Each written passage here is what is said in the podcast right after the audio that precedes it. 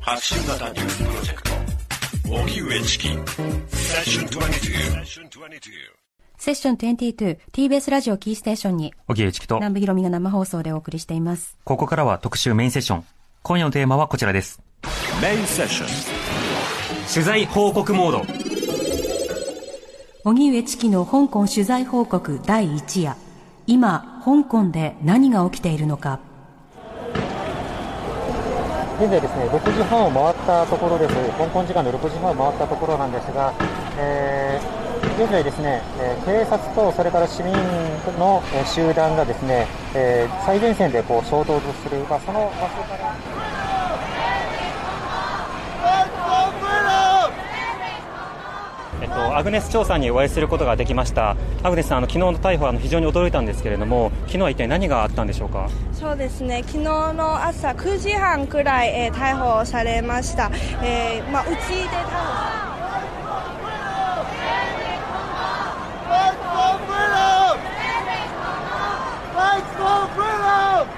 というわけでですね今回番組では逃亡犯条例改正案に揺れる香港。を取材しました。えー、この逃亡犯条例改正案が出てから、香港ではですね、もう毎週のようにその大規模な集会やデモや、あるいはその行進というものが行われたりする、あるいはストライキとかですね、そうしたものが行われ続けているという状況になっているわけですね。はい、で、なぜ今このようになっているのかというと、まずあの逃亡犯条例というこの法律ができて、えー、この法律がもし可決されて通るということになれば、あの、中国にですね、えー、香港で逮捕された方がですね、そのまま移送されるということが起こりうる、引き渡されるということが起こりうるということになるわけです。で、香港というのは、今一国二制度の中で、えー、中国のえー、一部ではあり得るが、しかしながら、えー、独特の自治を持っていて、その自治によって中国とは別の発展の仕方をしてきたという歴史があるわけですね。しかしながらこの間、あの、徐々に中国化というものが進められてきているというような、ある種の危機感っていうのもあるし、一方で、香港の、えー、国内の、えー、制度というのは、あのー、実際、自分たちのトップ、つまりあの、香港の行政長官、まあ言うなればその首相に当たるような人ですけれども、はい、その首相を選ぶという選挙に参加できないんですよね。うん、実際上はもう誰をあの、候補にするのかという段階から、まあ、投票するという段階に至るまで市民が参加をできないような状況の中で、行政長官のトップというのが決まる。で、その行政長官のトップが、まあ、えー、林定月が行政長官なんですけれども、はい、その行政長官がこの、えー、まあ、条例、改正案というものを進めてきたことに対して、未だ何の責任も取ってないじゃないか。それからそもそもそういった行政長官の選び方をしてしまうような、今の香港の政治的な、まあ、投票権のなさ、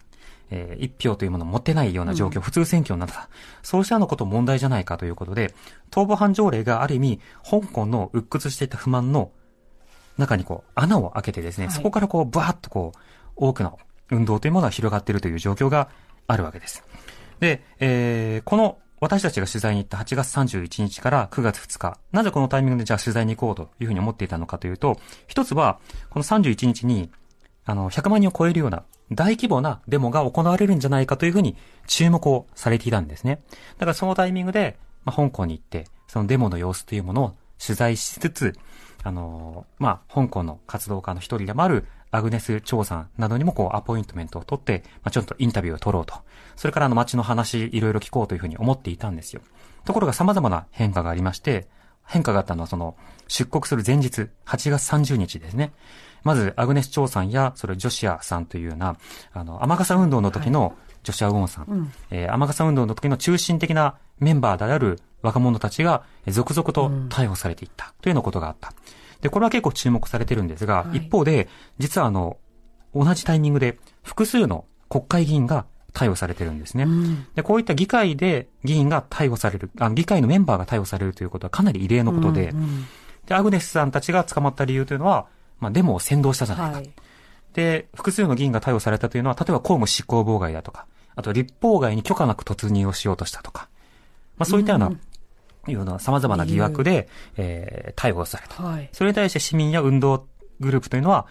不当逮捕だ。ということで、憤りをますます上げている状況になったわけですね。しかし、そうしたような状況の中で、もともと、香港の8月31日に行われるような、そのデモというのは、まあデモは禁止されてるんですよ。はい。で、集会そのものも許可が下りていなかった。うんでもやろうというふうになっていたんですが、このような弾圧が強いような状況であるとか、いろいろエスカレートしているような状況だと何が起こるかわからないということで、そのデモの、あの、主催というか呼びかけ人であった、あの、民間人権人選というですね、あの、メンバー。はい。これはあの複数の NGO の集合体で、以前あの100万人以上のデモを香港であの実現させたという経緯のある団体なんですけど、はあそこがまあデモの、えー中止をええ。発表したわけです。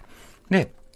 そのことによって、じゃあデモが行われないのかとなると、まあ当然ながらそんなことはないだろうと。そしてアグネスさんは、あの、まあ幸いなことに逮捕されたその後、はい、あの、まあ保釈という形で、えー出てきたので、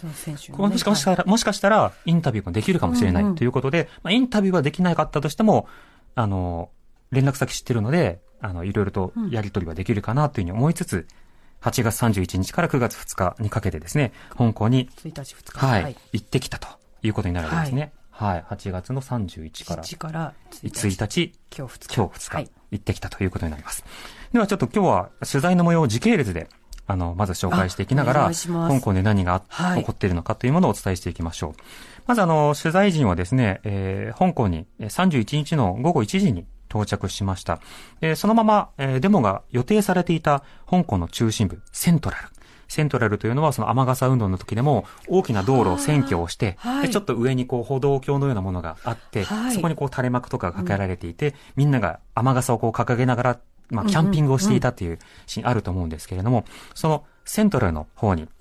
移動したんですね。で、そのセントラルの、特にその、えー香港島のあたりにはですね、政府のその観光庁というものが占めてるんですよ。まあ、立法外もあるし、えそれからあの、まあ、行政長官の場所はちょっと離れたりはしていますが、でも行政関係の建物もあって、あとはその警察の本部っていうのもあったりして、まあ、長田町と、あの、桜田門と、それからあの、霞が関が、ぎゅっとこう詰まったような、うんうんそんな場所だったんですね。そちらの方に行って、まずはデモの様子を取材するというところから、今回の取材は出発をしました。はい。なお、今回の取材はですね、まあ、立教大学教授の倉田徹さんはいに案内をしていただき、うんまた現地に長年住む横山勝恵さんにも通訳として同行していただきました。うん倉田さんと横山さんがずっといたというわけではないんですけれども、あの、多くの場所を案内していただいたということですそう。でしたか。はい。ではですね、この午後3時過ぎ、えー実際中止になったにもかかわらず、香港島のセントラル、はい。路上にはですね、たくさんの、えー歩行者がいました。これはデモではないんですよ。デモではないか歩らデモ参加者ではないんですが、はい。おのおの黒いシャツを着て、中にはプラカードなどを持った人たちが、街に買い物に来たり、散歩にし来たりというような形で、おのおの来てるんですねデモの許可は降りてないけれども、はいおのおのが街に来ることは別に禁止されていないわけそうですね。ですよね行動の自由というか。はい。だから街中には、あの、8月31日には、街に出て買い物をしようとか、うん街に出てみんなで散歩しようっほていうような呼びかけのポスターとかもあってですね、ちょっと皮肉が効いてたりしたんですけれども、そうしたデモの様子がどういった状況だったのか、まずは現地のレポートの様子を聞いてください。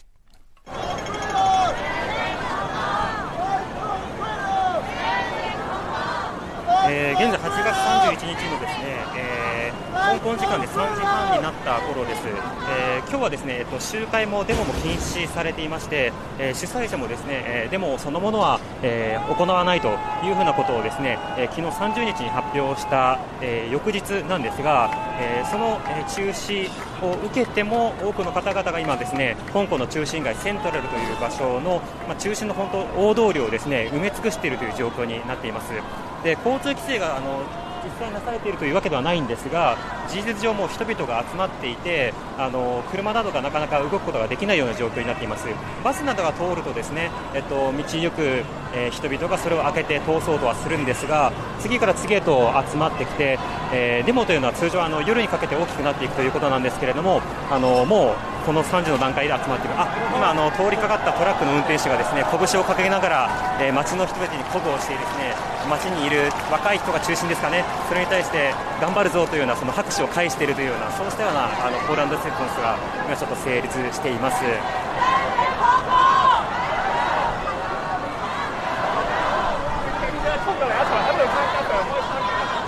これはコールは何て言ってるんですか？ファイト香港、スタンド香港ですね。あっちからはガヤガヤ、これは頑張れですよ。はいはいはいなるほどあのよく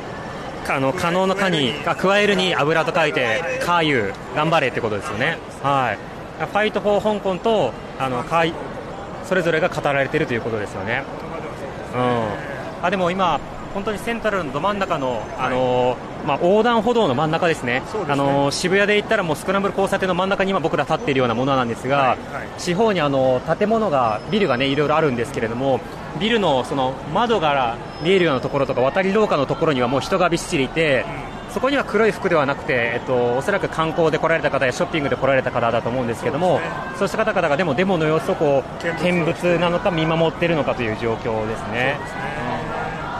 でも意外と黒い服じゃないような方も、ええあの、まあ、集まってきてますよね、まあ、何分あの香港の一番の繁華街の一つですから、はい、まあ、土曜日の午後でねあの普通に遊びに来たあるいは買い物に来たっていう人も中にはいるでしょうし、うん、あるいはその、まあ、いろいろと。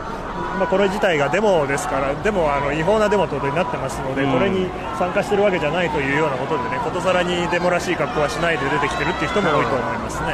だからあくまで歩いているだけはい、今、声が聞こえると思いますけれども、今、ですねあのデモの真ん中にトラックがこう走ってきて、でデモの参加者がトラック来たよ、みんな開けようねっていうような、車に気をつけてっていうと、はい、まあ、みんなわっとあそこ開けて通しますよね、なるほど。まあ、この車道は今は一応、その車が通行禁止なわけじゃないですので。はいただ、普通の歩行者天国ではないただの道路に皆さんが今あの出てきているという感じなんですよね。通常の歩行者天国に近いようなね、そういう状況ですよ、なるほど。これからあのどうやってデモが大きくなっていくのか、また人々がどういったことを叫んでいるのか、街の声、人々の声聞ければというふうに思っております。30歳です。はい。あ、えっ、ー、と家庭の主婦です。なるほどなるほど。8歳の子がいます。ああ、僕にも8歳の子がいます。今日はあの何時ぐらいから来られてるんですか？今日幾點鐘過嚟呢度咧？えー、兩點。2時からです。2時から。今日はあの。デモが一応中止だということになってますけれども、それでも来た理由というのは？今日咧就係係禁止咗係係啊遊行嘅，但係係你哋係你點解咧？誒，因為我誒我哋覺得政府係不停做好多好暴力嘅行為，去阻擋香港人誒去去阻撓香港人嘅誒。嘅啊點解應該點講咧？去令到香港人唔可以發聲，去滅聲。係啦。はい、あの政府はあのいつも暴力ばっかりあのしていて香港人のその声をあの発することも許さなくなってきているので、はい、それで来ました。あの昨日中心メンバーの若者があの急にあの拘束をされて逮捕されたという件がありましたけれども、うんうん、そのことについてどうお感じになりますか？えー佢哋係想誒喺先前誒即係誒應該點講咧？佢哋係想喺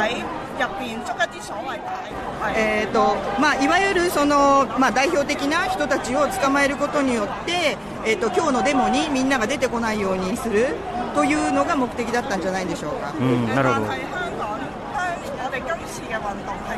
はい、でも実際にはそういった意味での代表者というかそういうものがないので、えー、彼らを捕まえても香港市民は普通にこうやってデモに出てきます、うん、このデモを通じて訴えたい要求はあなたにとって何ですか？五大訴求、はい、缺一不可、はい、五大訴求を一つも欠かさずにあの要求します、うん。はい、五大訴求とは何ですか、はい。五大訴求。係林鄭下台。うん。えーと、まず1つ目はその、えー、行政長官に、えー、辞任してほしい、それから2つ目は、えーと、独立調査委員会を作ってほしい、3つ目は、えーとえー、中国へのその逃亡犯移送の条例の改正について撤回してほしい、4番目は、えーとえー、普通選挙。うんえーと、それから、えーと暴動という言葉も、えーと、撤回してほしい、はい、なるほど。が、えーと、5つです、お時間いただいてありがとうございました。今日多謝晒抽啲時間俾我謝謝你唔該晒どこに向かってるんですか？中連盟じゃないですか。中央政府の出先機関の方角に歩いてるように見えますよね、えー、ということ。は香港行政ではなくて、はい、北京の出先機関ですね。そちらの方角。ただそちらは道路を封鎖してますので行った先でどういうふうになるかちょっとわからないですね。違いますあの通常は、まあ、香港は一応香港の自治があるということで、はい、香港政府の機関に向かってデモをするっていうのが一般的なんですよね、でただ今回に関してはやっぱりその香港政府が全く動けないということで背後の中央政府と直接対峙するような形にだんだんとなってしまっているという状況ですね。直接直談判というのは。そうですね。ただ本当にあの危険だと思いますよ。あの非常にやっぱりその中央政府も国家の権威に対する直接の挑戦というふうに見な見なしますので、まあ、あのしかもこの行動自体、まあ、香港の法律からいけば違法ということになってますからあのこの先で、ね、ちょっとどういうことになるかちょっと心配ですよね。政府からすれば暴と扱いそういうことになりますよね、えー、違法行為をしていると。というわけで、あの、複数の方のインタビュー、この後も出てきますけれどもね、はい、あの、まず参加されている方の中で、まあ、黒い服を着て、で、黒いマスクをつけて、で、中にはゴーグルとかヘルメットとか、あとガスマスクなどをつけてですね、あの、そうしたような格好で出てくる方がとても多くいた。うんうん、で、若い人がとても多いんだけれども、高齢の方もたくさんいらっしゃって、世代問わず。ただ若い人が多いと感じるのは、あの、やっぱり日本のあの、様々なデモなどに比べても、もう10代から、あるいは10代になってない段階の8歳とか9歳とか、そうしたの子供たちが、子供たちだけでこう、やってきたりとかしていて、非常にこう、層が活気づいているようなところというのもあったりする。うん、で、あちこちでそれぞれシュプレヒコールをしたり、あるいは各々プラカードを持って歩いてきたり、っていうことをしていて、はい、で、話を聞くと、私、例えば、あの、先日、議員さんとかね、それからアグネス調査なども、あの、逮捕されたということありますけれども、うんうん、それからデモも中止というふうに発表されましたけれども、うん、どうしてきたんですかっていう聞き方、あえてすると、はい。あの、確かにそういうことで逮捕されたり中止を言われることで、あの、抑え込もうとする力があるのはわかるけど、別に彼らは私たちの代表ではないと。これ悪い意味ではなくて、うんうん、あの、彼らも主要メンバーだけど、私たちもそれぞれで来てるわけだから、デモが中止だっていうことを特定の団体が言ったとしても、私たちは街に来る権利はあると。いうような形で次から次へと参加をされているという状況だったんですね。さん一つ聞いていいですか、はい、気温ってどんな感じだったんですか？気温は、えっと、今の日本の気温に、えー、湿度を何パーセントかこうぐっと上げたような感覚。ムシムシ。香港ってあの、はい、もう海沿いなので、ね、えー、すごく蒸し暑い。しかも、えっと、どしゃっと雨がね、急に降ってはやみ、急に降ってやみということで、うん、途中、大雨が降ったりとかしてですね、はい、もう湿度は、あの、えぐいことになっています。ただ、あの、皆さんそれぞれの格好でな暑さ対策などもしながらやってきて、あの、街中で、えっと、水を配るだけのボランティアとかをされている方が、あの、街行く行進者たちに対して水をどんどん渡していくとかね、うんうんうん、そうしたこともしたりしていました。では、その、まあ、デモではないんですけれども、今回の行進、はい、街に出るということで、郊外って言ったりするんですが、行く街と書いて。行く街、ああ、はい、郊外。はい。あの、シティウォークですね、うんうん。そのシティウォークに参加をしていた方々に話をいろいろ聞いてみました。皆さんの年齢を聞かせてください。唔好意思啊，講多次係係幾多歲啊？唔好意思。十三。十三歳です。十五。十五歳です。十六。十六歳です。今日あのこれだけ集まっている姿を見てどういうふうにお感じになりますか。好感動，因為好多えっと非常に感動してます。みんなで一つの目標に向かって動いていますので。争取我哋想要嘅嘢。の昨日、えー、主要なデモシストのメンバーなどが逮捕された意見についてはどう感じになりますか？政府はあの、まあ、白い恐怖というんでしょうかね、そういう形でそのみんなに恐怖感を与えたかったんでしょうけれども、私たち香港人はあくまでもあの意思を強く持っています。学校が始まってからどんな形でこういったデモを応援したいですか？学校に行ってもですね、えーと、授業はボイコットします、自分たちであの勉強をします。家族とこのデモのことについて話したりしますか？あります、うん、どんなことが話題になりますか？えお互いにお互いの状況をその、まあ、理解し合おうとしています。何か世代間でギャップを感じたりあるいは意見の一致を感じたりすることはありますか？自分のうちは全部あの同じ考えなので基本的には意見は一致していますデモに行くときはこう気をつけてねとか頑張ってきてねとかそういった声もかけられるわけですか？いや。あります、うん、なるほど。の年齢を伺ってもいいですか？你哋係幾多歲ね我哋二十歲左右大体二十歳ぐらいですみんな、はい、今日はあの何をきっかけに参加されたんでしょうか？えー、自分の意思できました。今回あの、デモを禁止され、そして主催者が中止を発表しました、そのことについてどうお感じになります？か。えっとまあえっと、出てくることについてはあの香港人、みんな私たちに自由がありますし、まあ、政府への不満というのを、えっと、表現したいです、例えばその警察の、まあ、支持者にしわ、えー、抗議者に対しての、まあえー、不公平な処理の仕方ですね。デモへの参加はこれで何回目ですか？大体3回から4回目です雰囲気はどんどん何か変わっているところがあれば教えてください。時間咁樣去えーとまあ、あの最初の頃というのはその出てきている理由っていうのはそれぞれいろいろあったと思うんですけれどもあの今はみんながすごく団結してきていると思います。それから最初の頃というのはやはりあの若者が多かったんですけれども今は若者だけでなくい。ろんな年齢層の人特にあのかなりシルバー層の人なんかも出てきてくれましたので自分たち若い者がやっぱり出てこないわけにはいかないです。作為後生仔冇理由唔行出嚟啦。今回の5大要求を飲んでくれないような香港行政だけではなくて、まあ、中央の方にも、まあ、抗議の声が殺到しています。その変化についてはいかがでしょうか？えーと、もちろんそうですね、えーと、5大要求だけではなくてその、まあ、中央政府の方からのその香港人に対する自由への圧力というのがありますので、えー、その点についてやはり、あの声を上げたいです。えっと、年齢を伺ってもいいですか？32歲。32歳です。電動車椅子をお使いですが、疾病の名前も伺ってもいいですか？咁就已經坐咗。生まれてすぐの時に頸椎を傷つけてしまって、それからずっとあのこういう状態です。今日はあのなぜデモに参加されようと思ったんですか？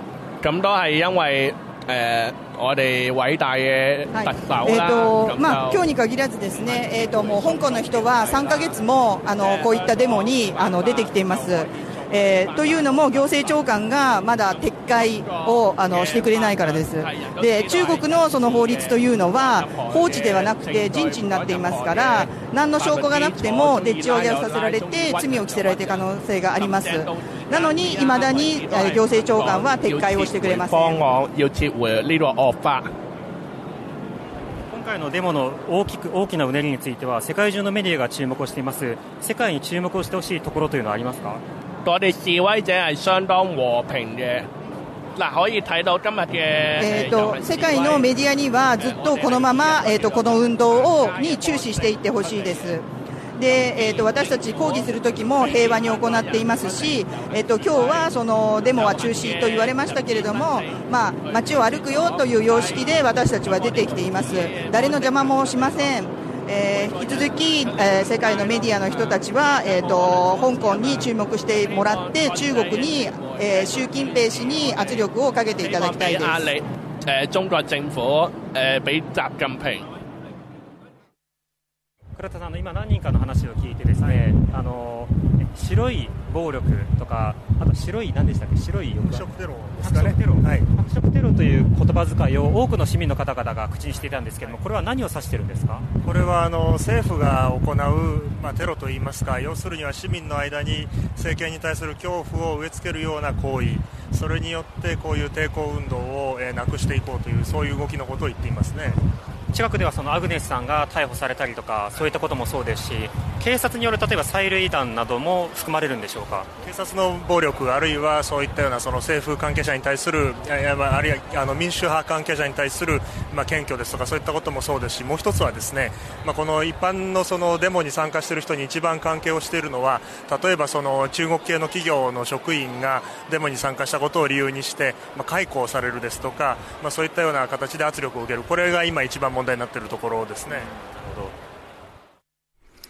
ということで、あの、多くの参加者の方々に話を聞きました。で、このあの、更新をしているような場所というものは、あの、まあ、えっと、警察本部とか、それから行政庁の本部とか、そうしたところからは、まあ、少し離れているんですけれども、はい、皆さんそこに向かっては歩いていくということなんですね。ただ、あの、街の声の中でもその平和に運動してるっていうような声もあったと思うんですけど、メディアでは割とその火炎瓶かとか、それから催涙弾とかっていう話があったりするんですが、それはあの、かなりもう衝突の激しい最前線の部分ではそうした光景も時間によっては見られるんですけれども、別に四六時中あちこちで催涙弾が飛んでるというわけではないんですね。はい、多くの場合はもう数万人を超える人たちが街のあちこちで歩きながら声を掛け合っている。で、抗議の声をして、まあ、戻、まあ、お家に帰っていくということになる。でも一方で、その中で、あの、当然ながら、例えばペインティングをしたりとか、はい、ある監視カメラなどを壊したりとか、何か象徴的な場所というものを、えー、まあ、攻撃をしたりとか、うんうん、そうしたこともある、などの、ある種の衝突みたいなものも起きるところは起きるんですね。うん、ただ、あの、全体の街のあちこちで散発的に起きている歩行、歩いている動きなどについては、今言ったようにその若者から年寄りまで様々な方々が政治的なメッセージを言いたいために街に自分たちの意思でやってきたという方が多くいらっしゃったわけですね。で、そのデモ隊がどんどんどんどん移動していく。デモ隊ではないんですが、うん、まあデモ隊って言っちゃいますよね。事実上のデモ隊が、はい、えー、歩いている様というものですね。さらに、えー、立教大学教授の倉田徹さんに解説をしていただき、いただいてます。今あの香港のセントラルからですね地下鉄に乗って、えー、アドミラリティという隣の駅までやってきましたが皆さんあの券売機で切符を買ってますね。すねはい、地下鉄はあの皆さん本当は電子カードがね普及している国ですけれどもカードで普通は乗るんですけれども、はい、しかしその IC カードはですね、まあ、個人情報と紐付けられているものもありますし、まあ、いつ誰がどこから乗ったかということが記録が残ってしまうと。でそれを避けるために現金でわざわざ1回限りのその切符を買って乗っているという、そういう人が最近は多いですね。なるほど先ほど券売機の上にあのコインを載せている方もいましたけど、あれは何ですか？あれはですねデモ参加者の中にはそういうその小銭の持ち合わせがない人がいるわけですね、うん、でまあ、そういったような人たちがちゃんとあの家に帰れるようにということであの小銭を持っている人はですね券売機の上にそれをあの置いていく、まあ、寄付ですよね、でそれをあの後から来た人が使っていくという、まあ、そういったようなあの一種の暗黙のルールみたいなものがありますね、うん、ある種の互助みたいなものですよね。助け合いですよね、うん、えーと今はですね、えー、香港中心部でもあるハーコートロード、というところの、まあ、ど真ん中にいまして、ここは、えっと、歩道橋になるんですかね。そうですね。はい。上にいましてですね、はい、あの、まあ、まあ、今は雨降ってないんですけれども、シンボルである雨傘を差しながら、えー、まあ、プロテストの抗議の声を上げながら行進している人々が、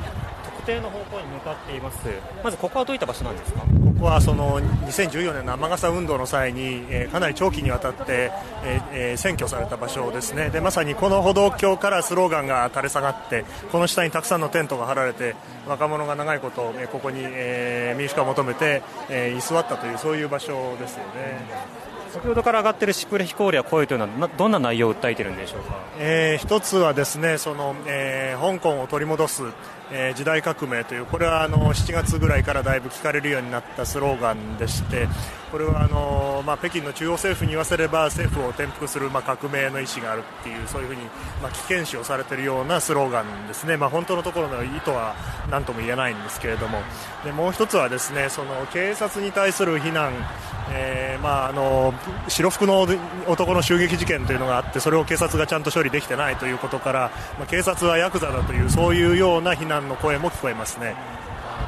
またあのこの駅を降りた時にいろいろポスターが貼ってあったんですけれどもポスターの表現がちょっとのどかのように見えたんですがこれは実は裏があるというか意味があるらしいですね。そうですね。あの8月31日は街に出かけていってランチを食べて買い物しようっていうポスターがあったんですけれどもこれは要するに今日はデモは禁止されていますのでデモをしようというふうに呼びかけますとこれは違法集会を扇動したという罪に問われる可能性が高いということでそれを避けるためにですね隠語を使ってさまざまな形で人を集めようとしているというそういうことだと言えますね。ということはこの集団はあくまでもショッパー買い物に来ている人たちだということになるわけですね、そのロジックでいうと。本人はもうただ散歩してるだけだよ、買い物に来ただけだよという、そういうような形になってるはずです。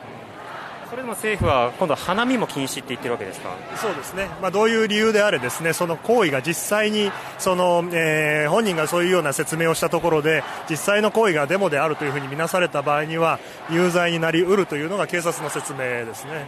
ほどでは移動しますかはい、今あの、まあ、中心的な道路からちょっと外れた、えー、場所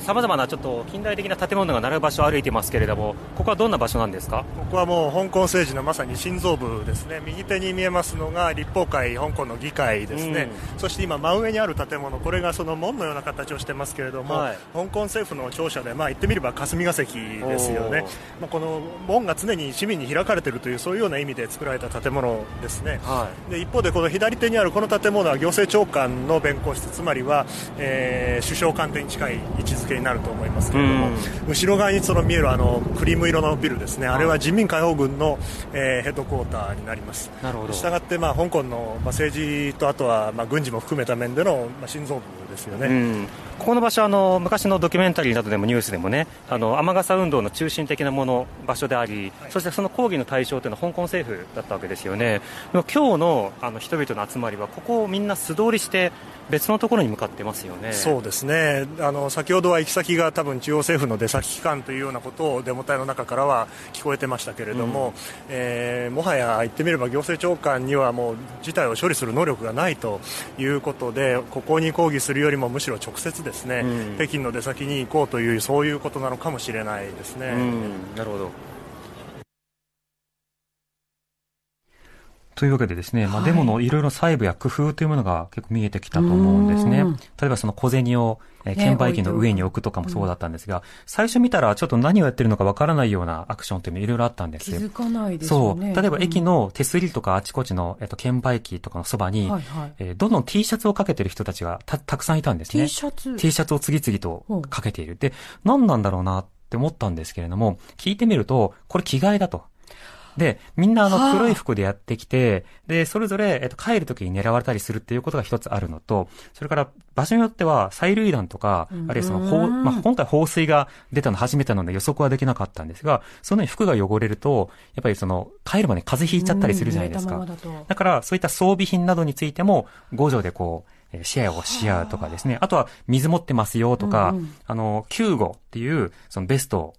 イエローベストを着た人が、あの、何か、えー、救護が必要だったら言ってくださいとか、あるいはその、市民団っていうような趣旨のベストを着た人は、法律相談とか何か揉めてる現場があったら声かけてくださいと、駆けつけますからっていうことで、人権監視委員会みたいなものを組織して、組織というかボランティアでね、集めていて、その方々がいろんな前線のところで、あの、そこから先に行くと、えー、法的にはなかなか微妙なところだって逆に、あの、参加者にこう注視を、注意をしたりとか、あるいは変なその、職務質問とか行われないように、いろいろ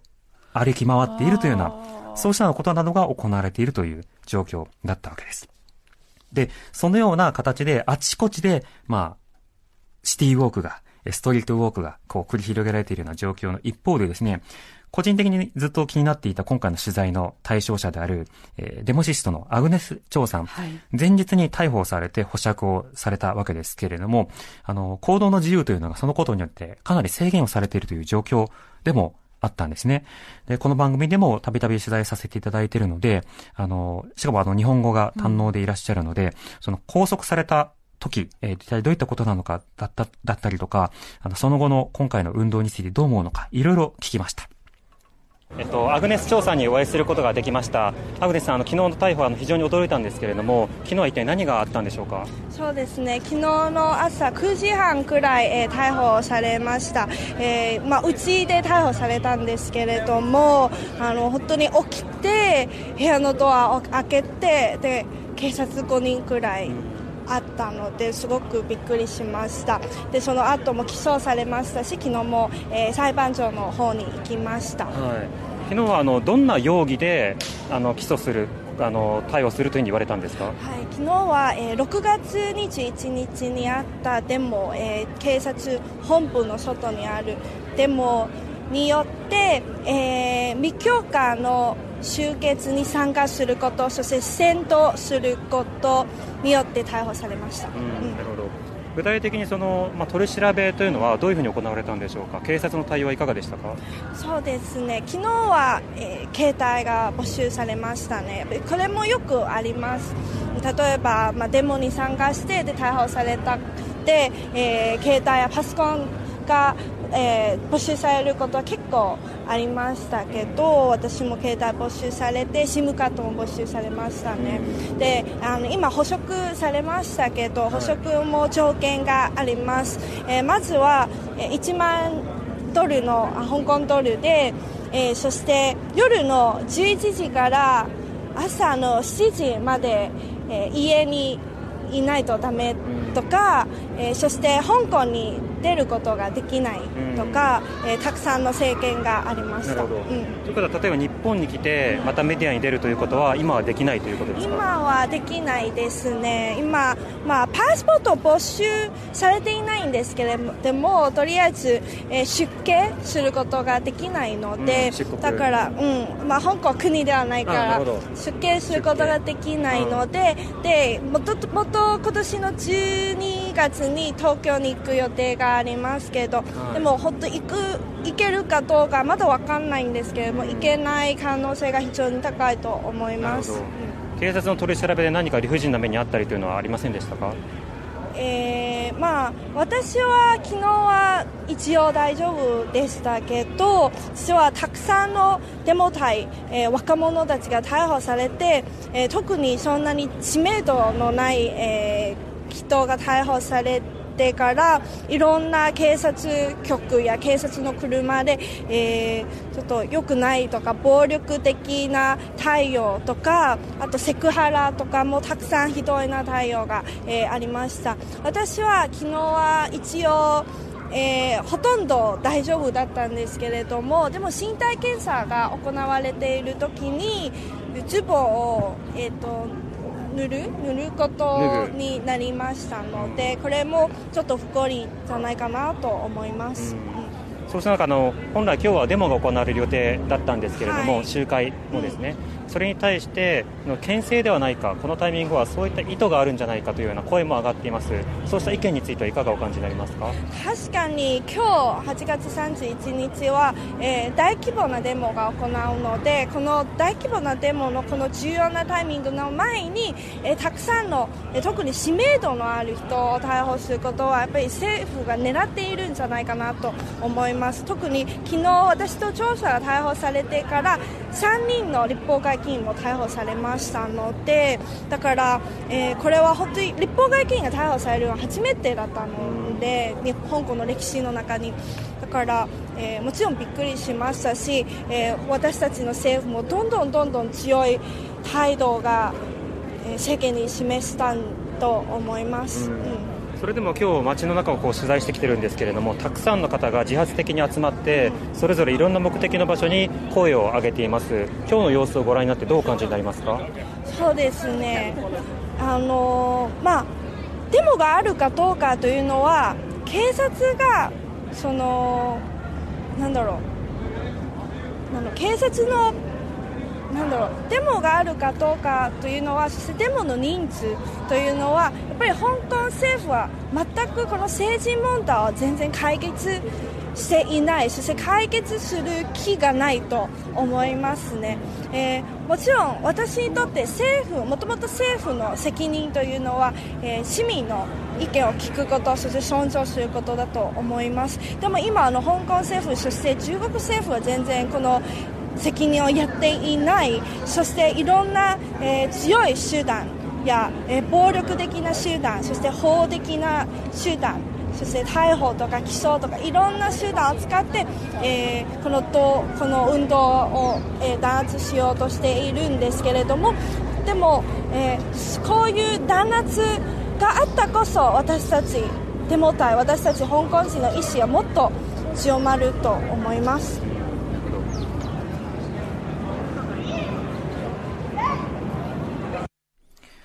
というわけで、アグネス・チョウさんのインタビューの模様をお聞きいただきました。はいえー実はアグネスさんはですね、あの、以前、あの、まあ、補欠選挙の時に、えーご自身もこう、出馬を表明していたんですけれども、えー選挙権がないということで、うん選挙権がないというか、立候補が無効化されたんですよね。まあ、そのようにして、雨傘運動に関わった人々が、えー議員になるけど、議席が剥奪される。あるいは出馬を表明するけれども、資格が奪われるというようなことが続いていて、で、そうしたあの、案件について、あの、裁判で訴えてたんですよ。うんうんあの、不当だと。うんで、その裁判の結果は今日、あの、発表されまして、はい、え選挙結果そのものを無効とするえー、問題は手続き上問題があったということで、あの、そちらのはアグネス・チョウさんが、まあ、勝訴という形にはなったんですね。ただ、あの、立候補を認めなきゃいけないっていうのところまで踏み込んだ判決ではないので、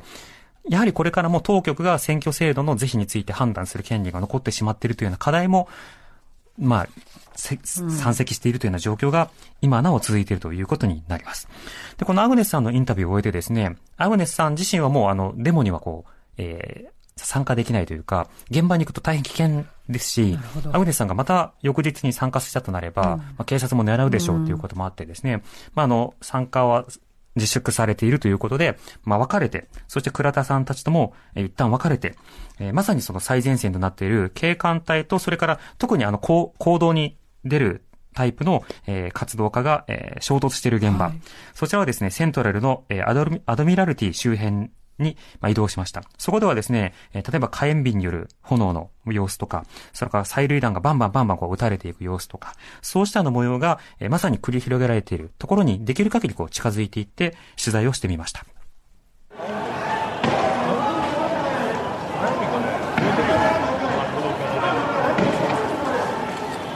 とね、今、立法街のそばのですね、えー、雨傘運動でも中心的なスペースだったストレートの真ん中に来ているんですけれども、そちらの方でですね、先ほど来から何発も、えー、催涙弾が市民に向けて撃ち込まれています。えー、先ほど来からですね、市民は、えー、おのおの、特にこう統率が取れたような仕方ではなくて、散発的にこう警察などの前に集まっていたような状況だったんですが、そちらの方に対して今、えー、複数の催涙弾が、えー、止めどなく撃たれているというような状況ですね。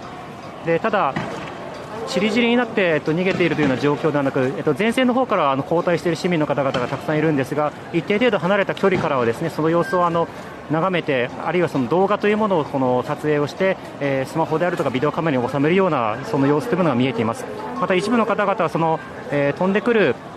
催涙弾から身を守るような仕方でですね、えっと、雨傘を掲げて、えーまあ、抗議の姿勢というのを崩さないそうしたポーズをこう示しているような方々もいらっしゃいます。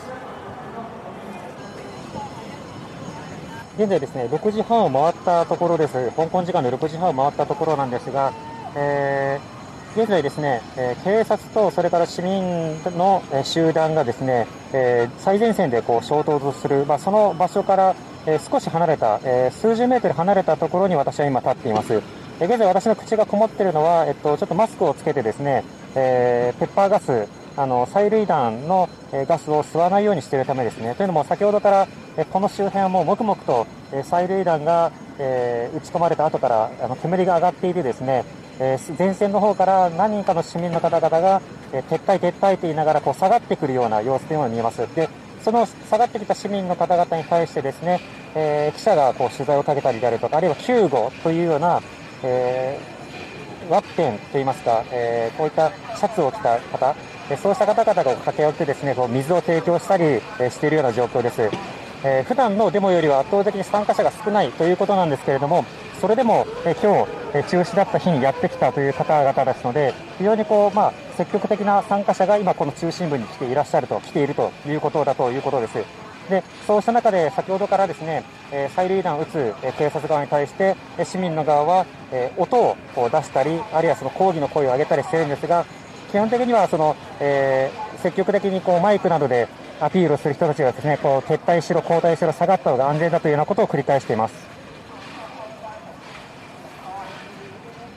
アリトゥ、少しだけ。What video? ビデオの。Okay, okay, お兄さん。えっと、今ここでは何が行われているんでしょうか？プロテスト、プロテスト。うん、えー、我は香港人の民主で自由も、えー、尊重の戦いです、うん、今回の最前線まで来て訴えたいこと何でしょうか？日本人とも香港人で一緒に民主も自由の戦い一緒に。ありがとうございました今、あの、最後にあの、日本語が少し話せる、あの、参加者の方いたんですけれども、あの、我々があの、取材している様子などを見てですね、あの、あの、日本なの？みたいな形で話しかけてくれたりとか、あとは、他のあの、参加者の人とかがですね、あの、我々に対して、まあ、我々あの、今回イエローベストを実は着てないんですよね。あの、プレスっていう腕章はつけてたんですけど、あの、目立って黄色のものはちょっとつつけられていない状況だったので、あの、メディアでしょあの、その格好だと危ないから下がった方がいいよっていうことを、むしろこう、あの、アドバイスもらったりとか、いろいろしたりをするような状況もありました。で、デモ隊の最前列にいる人たちはもう皆さんヘルメット、ガスマスク、えフル装備、それから手袋もフル装備という格好で、いろいろと対応しているという状況だったんですが、実際あの、催涙ガス広い範囲でこう、えー、もくもくとこう広がるものなので、ちょっと離れても目とか喉とかはやられるんですよね。で、あの、僕は割と前の方にこう行っていたんですけれども、フル装備だったので、あの、装備がちょっと、あの、薄いスタッフは、まあ、後ろの方に少し離れたところもあったんですが、うんうん。それでも、あの、喉などをこう痛めてですね、あの、ガスを吸い込んじゃってってことそうですね。そのことで、あの、えっと、翌日までずっとこう、嘔吐しなくてはいけないという状況になっていたりも、はい、しました。あの、安全確保したとしても、やはり、飛んでくる場所というのは難しいところもあって、そ,、のデモ隊よりはちょっと後ろにこう陣取ってはいたんですが、うん、それでも、ガス充満飛んできますからね。うん、周りがあのビルなので、うんうん、あの逃げないんですよ、煙が。がビルの間にこう、ふわーっとこう襲ってくるということになる。ういうね、はい。で、それからあの、当日これは初めてなんですけれども、えっと、ガスだけではなくて、色付きの放水銃、放水車が、えー、撃たれていて、映像で見ました。水色のやつ。水色のやつ。はい。で、あの、放水車になぜカラーがついてるのかっていうのはちょっとわからなかったんですけど、うん、後々分かったのは、あの、色水なので、えっと、誰が水を浴びたのかがわかるんですね。そうすると、そこからちょっと撤退したとしても、あの最前列にいたやつだっていうことが、警察にわかる。はい、これはどこまで意図していたかどうかわからないけれども、ある種のマーキングのような役割も果たし得るので、そこにいた人たちはすぐ後列に戻って、また着替えとか渡されたやつをこう着替えて、っていうようなこともしたりはしていました。また威嚇のためにですね、実弾の発砲というのも行われたりしまして、あの、かなりその緊張度が高まっているというような状況にもなっていたんですね。またあの、えー、そのデモから少し時間が経ってくると、最前列、最前、最前線での省庁近辺での衝突というのは少し落ち着いてくるんですけれども、うん、今度はもう各地に散り散りになって、えー、抗議運動というのが行われていて、基本的にはさっき言ったように、いろいろな場所で抗議の声を上げる。っていうようなことがあるんですが、うん、中にはペインティングをしたりとか、あるいは、えっ、と、具体的にその、えー、街の中で、こう、舗装されている道路が、レンガでできているところがあるんですけれども、はいはい、そのレンガでできている道路をですね、あの、こそこそっとこう、手で、あの、掘り、掘り起こすと、レンガのブロックが通れるので、うんそれを投石用の武器として集めて行ったりとか、あるいは街中にあるフェンスですね。あの、まあ、なん、なんて言うんでしょう、こう、道路の脇には割とフェンスがあって事故にならないようにね、あの、しているガードレールの、割とあの、シンプルなやつとかがあったりするんですけど、はい、それをあの、サラサラっとこう外して、バリケードにこう使うような方とかもいたりとか、そうしたのその、かなりアクティブに、そのアグレッシブに活動する人たちも一部いて、で、僕らも取材して分かったんですけれども、そうしたようなところが数人あると、そこにメディアがバッと集まってくるんですよ。はい。で、そこが翌日の新聞とかに載るんですね。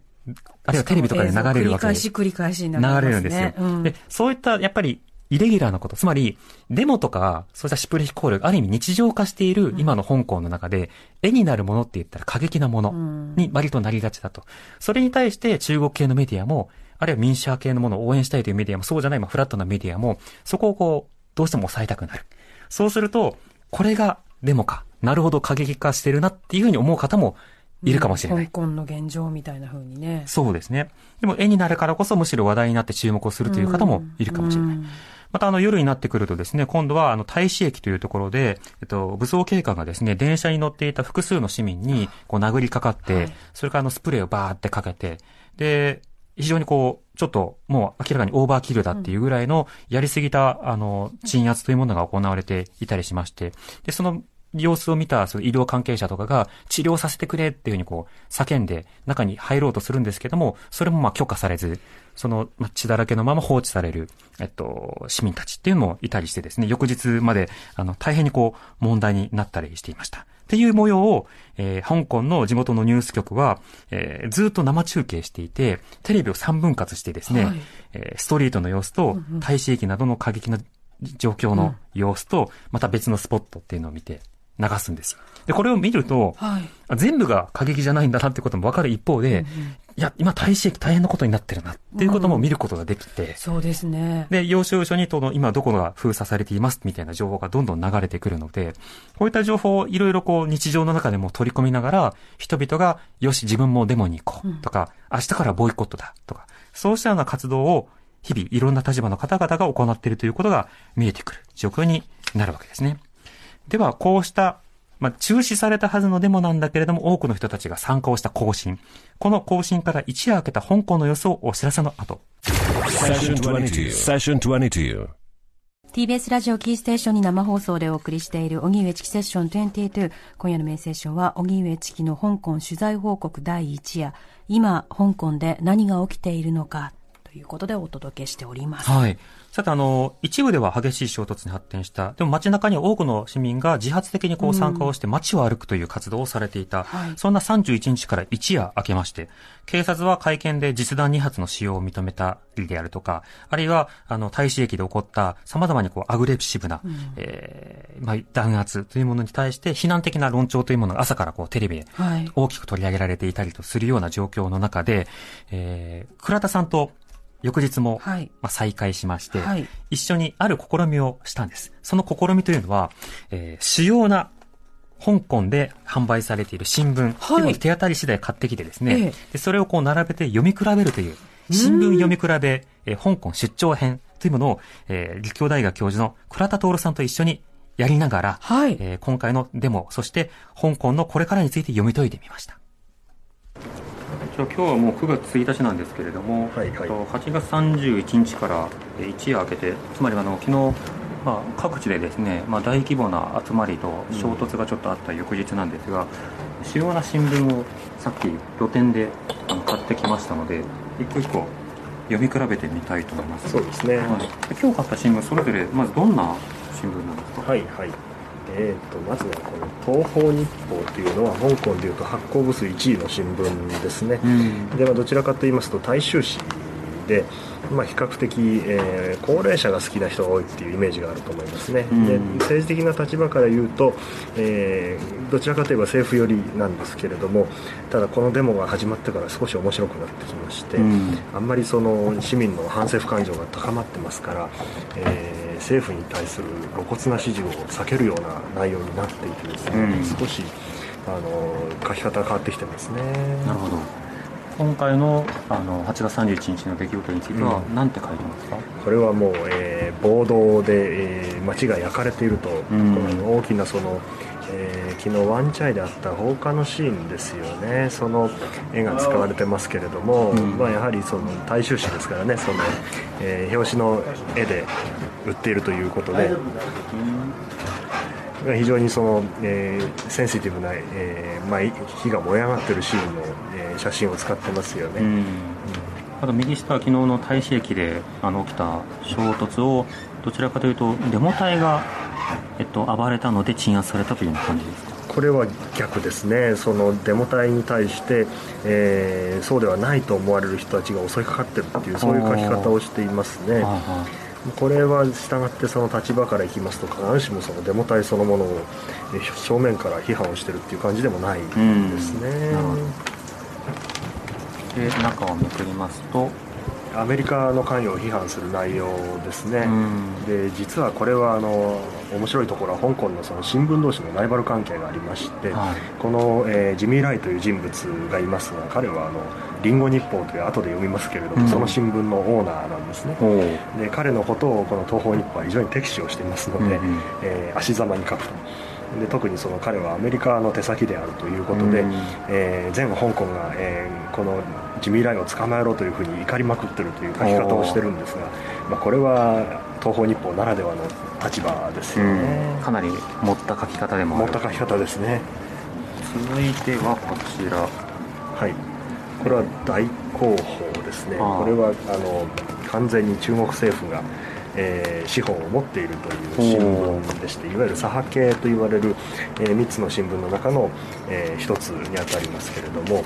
えー、まさしくそのデモ隊デモデモ隊じゃなくて言葉としてもボートっていう言葉を使ってますね、これはデモ隊だとね普通 C, C 社とかそうですそうですそうです。言いますけどこれはボートです、えー、そうですね。ボートが、えー、街を劣化で焼き尽くしているとそういう書き方ですね、うん、えー、そしてレストランに、えー、火炎火を投げ込んだ警察がそれを鎮圧していると法に基づいてそういうような書き方ですので、うん、まあ、完全にこれは警察よりの立場ですね。うんでまあ、こういう立場がはっきりした新聞ですのでこれはあのデモ参加者から一番敵視されてる新聞ですね、これは何て書いてるんですか、えー、これは水鉄砲ですそうですね。水鉄砲でその混乱を、えー、制圧したというそういうふうに書いて。いるそういった論調なんですね、えー、このまあ警察が昨日初めて使ったそのいわゆる放水車ですね、うん、でその特に青い色のついた水を放出してこれで、えー、かかった人はどこにいたか分かるぞという、うん、そういったようなことですけれどもこれが昨日初めて使われたわけですけれども、はいその威力を、えー、示そうということでしょうね。この写真によって、続いてはちょっと違う立場です。そうです。ねこれはもう全く逆の「リンゴ日報」という新聞は民主派寄りの新聞ですね、うん、まあ、香港の新聞は今だいぶやはり、まあ、中国政府に対する忖度が進んでまして、うん、まあ、ここまではっきりと民主派寄りの新聞はもう「リンゴ日報」だけですね。なるほど、えーでこちらは逆にその警察官のその機動隊ですね。機動隊が、えー、地下鉄の、ね、車内で無差別に市民を殴ったという書き方をしています、うん、まあ、決してそのボートとかっていう言葉を使わないで市民ですよね、はい。えー同じくさっきと同じ放水のニュースの写真ですけれども、はい、こちらの方で放水はどう報じられていますか？こちらではですね特にその放水の、えー、水を受けた人の中に、えー、新聞記者もいるぞっていうことを書いていますよね。まあ、先も申しましたようにこの青い水をつけるというのはある意味そのここにいた証拠を残すという意味があるわけなんですけれども、うん、まあ、そうは言ってもデモ隊ももちろんいるけれども、えー、新聞記者もいるわけですよね。その記者の皆さんにもこうやって青くされてるつまりこれはまあ巻き添えをしてるぞという、うん、そういう主張になるわけです無差別だっていう。無差別だということですよね、はい、そして、えー、4紙目がこちら。星島そうですね。この新聞はもともとはですね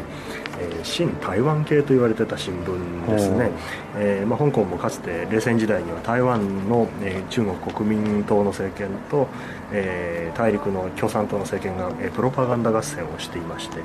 共産党寄りのプロパガンダが先ほど見た大広報ですね。それに対して、うん、えー、台湾寄りがこの一つの,、えー、この政党日報という新聞もそうだったんですが国民党ところですそうですね。ところが返還後はすっかり立場が変わりましてこの新聞は今は一番、えー、香港政府に近い立場の新聞というふうに見られています。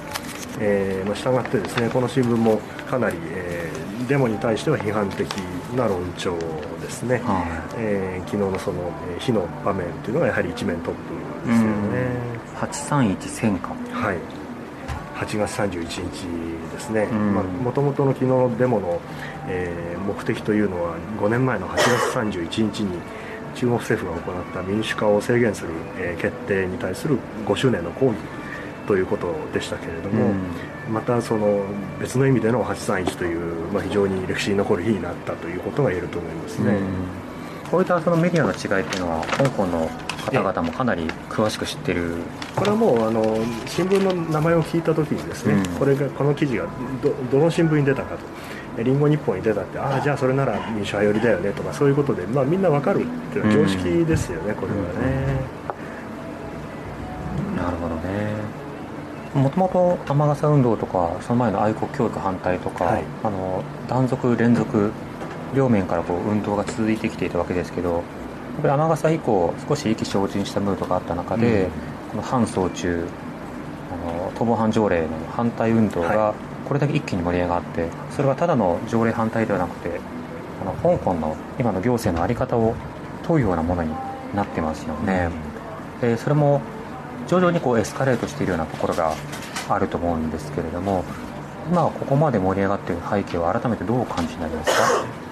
やはりその一国二制度の難しさというものが、まあ、思い切り出てしまっているという感じを受けますね、うん、結局のところ、まあ、非常にその特殊な政治体制で一国というのはこれは中国ですので、まあ、かなり強力な権威主義体制であると他方の二制度の部分というのはこれはイギリスが残していった社会ですので、まあ、活発で自由な市民社会なわけですねで、まあ、普通はこういうようなその政治体制と自由な市民社会というのは、まあ、同じ場所には出現しないものですよねえー、例えば中国に自由な市民社会というのはなかなか根付けないですし、逆に民主主義国家でですね強権的な政府というのは普通は生きていけないところがこの2つが同じ香港で重なっていますので、うん、やっぱりこの両者の間に妥協がなくなるとですね本当にあのどこまででも泥沼化したやるかやられるかのようなですねその戦いになってしまう。それが現状ではないかと思いますね。なるほど。あの昨日でも現場衝突現場に行って思ったんですけれども、はい、街中だとね市民がたくさんいて衝突現場だとやっぱり危険なので、うん、距離を取っているような方もいっぱいいますよね、うん、でもあのその衝突現場にこそメディアがたくさんやってきていて、はい、でそれこそ火炎瓶の様子とか、放水の様子とか催涙スプレーガスの様子とかをこう取り上げるわけですよ、はい、でこれはよしあしやっぱりありますよね。あのこれだけのことになってるんだっていうインパクトがあると同時に、うん多分デモ全体がそのような大きな過激行動に出てるんだと言わんばかりの取り上げ方もできてしまう。そうですね、うん、これはまあ両方の意味で危ないと思うんですけれども一方ではですねその過激な場面ばかりが展開されているかのような印象を持たれてしまいますと今私たちはまゆっくりと午後でお茶を飲みながらお話をしているわけですけれども、うん、まあ、こういう日常が実際香港に存在するということをなしにですね、まあ、香港イコール危ない場所だとか、うん、えー、まあ、特に中国で私は心配をしているのは、ま中国の中ではですねそのやはりそのデモ参加者のことを批判しなくちゃいけないということで、まことさらにその暴力性が強調された報道がなされて、ま結果的結果的にですね、ま中国の人々の香港に対する、えー、反発といいますかねその香港の連中はもうとんでもないというこういうような世論が支配をしてしまうという、まあ、そういう危険性が一つにはあると思うんです。他方に逆にですねそのいやあれはデモは確かにやってる連中はいるけどそれはごく一部であってそしてその香港全体は通常営業しているっていうようなことをそちらばかりを強調しますとですねそれもそれでやっぱり香港の人々が、まあ、通常の生活をしながらいろんな思いを持っている人もいるわけでしてそれを、えー、無視するのもやはり間違いだと思うんですね。私非常に印象的だったのは昨日あの香港島から旧ルに、えー、移動する際に船に乗ったんですね。スターフェリーという、はい、でこの船を降りるときにですね不意にその中の一人の人が突然大きい声で「香港人」という言葉を叫んだら、うん、周り中にいた人がみんな「頑張れ」って言葉で応じる、うん、そういうことが何の前触れもなく起きたんですよ、うん、これはまさに普通にその香港の人が使ってる日常の交通機関の中で普通に船に乗ってると思った人がですね何らかのきっかけでそうやって突然政治的なメッセージを言いたくなってしまう。やっぱりそれは日常の中にも相当そういう思いを持ってる人がいるわけですよね、うん、あるいは最近非常に話題になってるのはマンマンションの窓を夜10時になったら開けてそこから外に向かって大きい声で香港人と叫ぼうと、うん、そしたら向こう向かい側にいる人がですね頑張れと叫ぶ、うんうん、それが何十分も続くっていうようなことが場所によってはかなりあるようなんです、したがってその日常の中に政治はやっぱりちゃんと隠れているし一方で全てがその暴力的な行為によってその過激行為あるいはデモによってのみ表されてるわけでもないということですよね、この両方を見間違えますとやっぱりその政治の方向性が間違ってしまうこれは危険だと思いますよね、というわけであの今回の一連の社会運動、求められているものは結構そのシンプルで、もう5つの要求を求めるというものが、あの、どんどんどんどん市民にこう浸透しているということは分かりました。またあの、100万人規模でこうデモなどにこう参加する人がいるっていうことは、もう数人に1人はデモに来た経験があるっていうレベルのものなわけですね。うん、で、この翌日、つまり今日に当たる日なんかは、もう、小学校から高校、大学まで、うん、それからいろんな職場でボイコットが展開をされていたりして、はい、そう。あの、ということはもう年代関係なくいろんなところで、あの、様々な仕方で運運動が広がって、で、なぜこうなってるのかというと、今回その、更新の先が、香港行政の機関ではなくて、あの、中国の出先機関の方に向かってたんですけれども、あの、だ選挙がないわけですよ。うん、選挙できないわけですよ。選挙がね。自分たちの長官を選べないわけ。うん、でもそれでも、いくつか検証してください、謝罪してください、辞任してくださいってことを言ってるんだけど、もう、あの、キャリーラム長官は、うん、まあ、応じることができないし、でもギブアップというか、まあ中国側にはもうやめさせてくれっていうふうに言ったっていう報道もさ、あったりするわけですよね。だったら中国に言わなきゃいけないんじゃないかっていうようなことがいろいろ言われている一方で、中国に行ってもどうなのかどうかは実際はわからない。だけど、要求はもうあるわけだから、それを何とかしてでも訴えたい。だから、街に出る場合によっては衝突することもある。でも学校とか様々な場所でボイコットをする。そうしたことを重ねていきながら、まあ、要求というものを突きつけ続けるんだと。そんな意思が伝わってくる様々な話だったと思います。えー今夜は荻上チキ香港取材報告第1夜お送りしました。第明日は1夜ですからね明日は第2夜ですよね。そうなんです。はい。はい。今日お伝えできなかった様々な場面もお伝えします。荻上チキ Session 22